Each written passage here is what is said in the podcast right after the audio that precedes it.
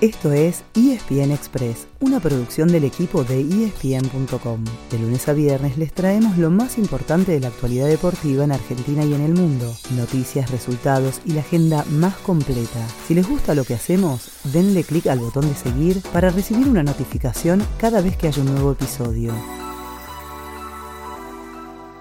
En vivo, 2 y 57. ¡Ahí está! ¡Ahí está Scaloni! Ahí está Tapia. Ahí está la Copa del Mundo, señoras y señores. Argentina pisa el suelo de nuestra tierra. Momento histórico.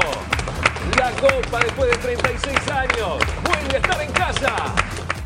No guarden la bandera, vuelvan a ponerse la camiseta y salgan a la calle, que la fiesta todavía no termina.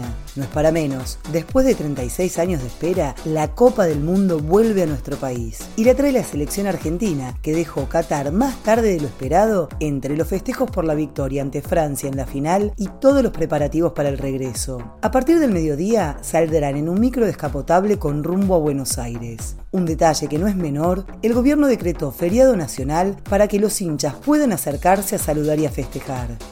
El recorrido fue punto de discusión durante toda la jornada de ayer y hasta última hora no estaba confirmado, pero en principio se manejan dos opciones, de acuerdo a si los jugadores finalmente decidan visitar la Casa Rosada. Si lo hacen, el micro tomaría autopista Richieri hasta la General Paz, donde doblaría hacia el norte para entrar a la ciudad de Buenos Aires por la avenida Lugones. Allí conectaría con la autopista Ilia, Avenida del Libertador y Alem, para llegar a la Casa de Gobierno y, muy probablemente, saludar desde el balcón. Si, en cambio, los jugadores eligen no pasar por Plaza de Mayo, entonces, en vez de tomar la General Paz, seguirían por Delepiane y 25 de Mayo para conectar con la Avenida 9 de Julio hasta el Obelisco, donde serían los festejos principales. Desde ahí, el regreso sería por Avenida Figueroa Alcorta, luego por Libertador, para subir a la General Paz, bordear todo el límite entre la ciudad y zona norte y oeste del conurbano y volver por la Richieri hasta Ezeiza. Sea cual sea la opción elegida, seguramente haya hinchas al borde de cada calle y avenida para celebrar junto a la escaloneta.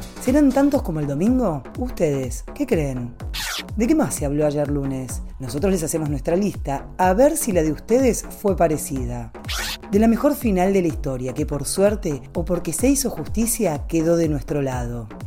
De la tajada de Dibu Martínez en el minuto 120, la que hizo posible llegar a los penales. También de los dos gestos de Dibu postpartido, el saludo a Mbappé y lo que pasó en la ceremonia de premios. Mejor pasemos al punto siguiente. De la posible mano de Upamecano antes del penal que le cobraron a Gonzalo Montiel. De la frialdad del mismo Montiel para patear en modo no look el último penal de la definición. De los millones de hinchas que se volcaron a las calles en todo el país. La lista seguramente sigue y siga, pero a esta altura lo que importa es seguir festejando. Hoy, otra vez, todas y todos a la calle con la selección. Y después, ya se viene Nochebuena, Navidad y Año Nuevo. ¡Qué lindo cerrar el año así! Ese fue el final del episodio de hoy. De lunes a viernes, al comenzar el día, les contamos lo que pasó y lo que se viene en el mundo del deporte. Los esperamos en el próximo episodio con mucho más ESPN Express.